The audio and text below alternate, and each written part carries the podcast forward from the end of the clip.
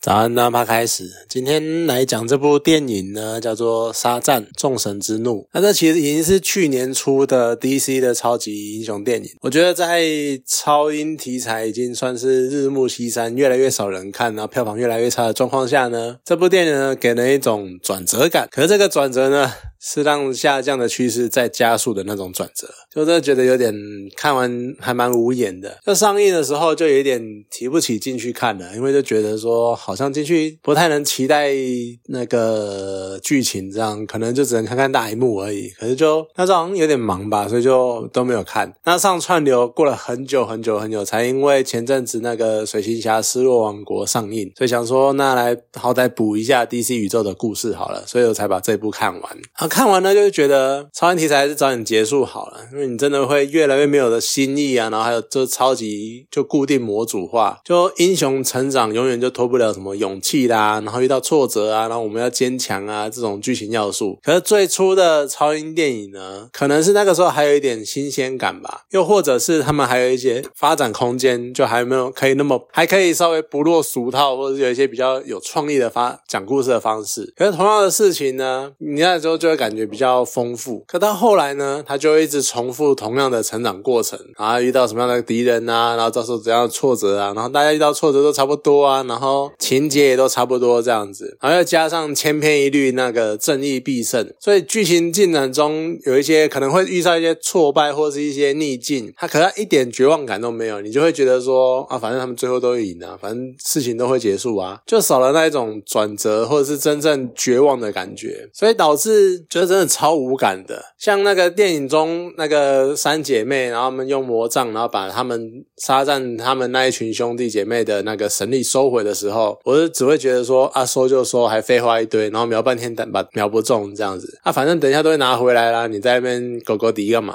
然后甚至于最后呢，就是比利那个最大的沙赞，他牺牲自己，我还曾经有大概可能一秒的感动，可这么那一点点微小的感动，在几分钟之后就都烟消云散。就感觉这整个桥段的安排，就只是为了让神力女超人出来稍微客串一下，稍微露个脸，这样到底意义是什么？就你让神力女超人出来，也没有要扛票房干嘛的，然后整个故事呢，也没有什么承先启后的感觉，甚至于都知道这个电影宇宙它已经即将要结束了，它已经要完结了，没有下一代了，然后人都会换了，那这么廉价的去消费神力女超人这种角色，只会让人家更不爽而已。就那你到底出来干嘛的？好，盖的家都很很正，很漂亮。啊，出来晃了一下，好，可以啊。但是这么烂的桥段，它到底是要干什么？好，虽然说上一集沙战就第一集啊，然后以来他就是走比较轻松的那种 Y A 片年轻人风格，可是，在第一、第二季之间，总有总有一种角色颠倒的那种落差感。像第一集啊，他的那个变身前后心智的状态，我觉得还算连贯。可到了第二集，就变身前的比例，他是一个开始会烦恼未来，烦恼长大，烦恼他成年了，然后他如如何在这个家立足这样子，然后开始思考未来人生的那个青年。可变身后的沙赞呢，他仍然像一个小屁孩，然后整天我们要出去，我们是 family，我们是干嘛干嘛，然后连身边的那个兄弟姐妹变身前、变身后都感觉比较联系或是比较一贯，然后就凸显沙赞他的一种很不协调的感觉。所以他的桥段在电影里面就变得非常非常的尴尬，他的笑话也不好笑，然后刻意讲一些东西或刻意表演一些一些方式，就他还在延续第一集的样子，但是人。家早就已经成长了，所以就感觉非常的奇怪。那反派三姐妹她们出现也算是蛮莫名其妙的。就看预告的时候呢，你可能会觉得，哎，哦，瑞秋真格了她的那个小妹，然后跟海伦米兰和刘玉玲可能是不同阵营的冲突方，感觉你看起来好像会是瑞秋真格了，她是可能是被追赶的那种，或者什么牵涉到遥远的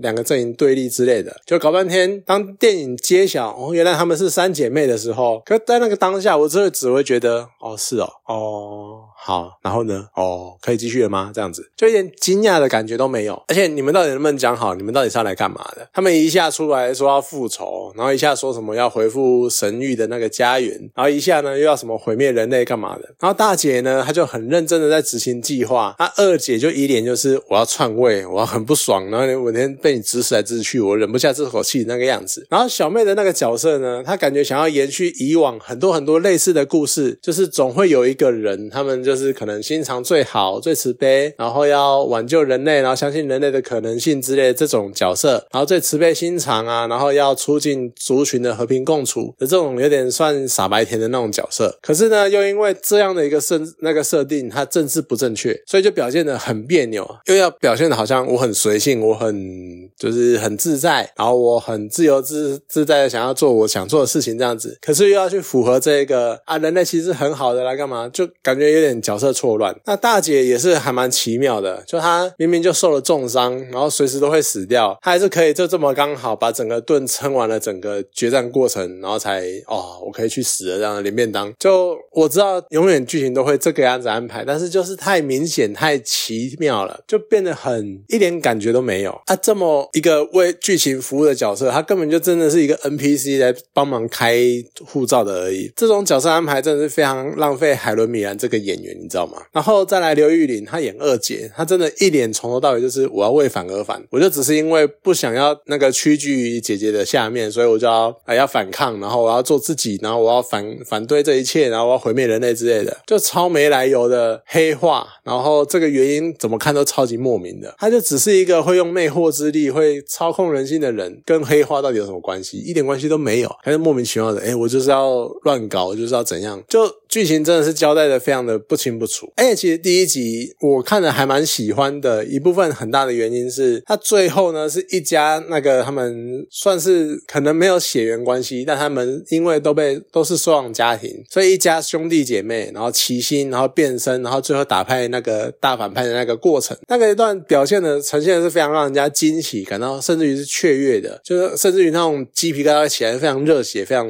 振奋人心的那一种。结果第二集到最后又变成比利一个人要独贪大独挑大梁，然后要牺牲小我，这种超级老古板的走向，就编剧到底是哪根筋不对？就你前面弄得这么的盛大，这么的棒，这么的好，那种团结合作打败敌人那个样子做的这么的好，你到最后还是走回个人的英雄主义，你到底哪根筋不对？就剧情里面一直在偷呛说沙赞他少了，因为沙赞他是 S。呃，S H A Z M Z A N 之类的吧，然后就是集合了六大神力，然后取每个神的那个第一个字母，第一个 S 呢就是所罗门的智慧，然后他们剧情里面一直在偷枪，就是沙赞他没有那个所罗门的智慧这样子，可我觉得少了这个所罗门的智慧，根本就是编剧吧，就编的莫名其妙，所以整部片看完你就会觉得说，哦，所以我刚刚到底看了什么？然后又加上我在小荧幕看，我在电视看，所以就会更会觉得说，你就像我之前讲的，你更没有特效的加持，然后。然后完全没有那个声音、影音效果的那个笼罩，你就单纯只是看着剧那个电视里面他们那边耍嘴皮子啊，然后打打闹闹啊，然后就是小打小闹这样子，所以就更会觉得说这部电影到底在干嘛？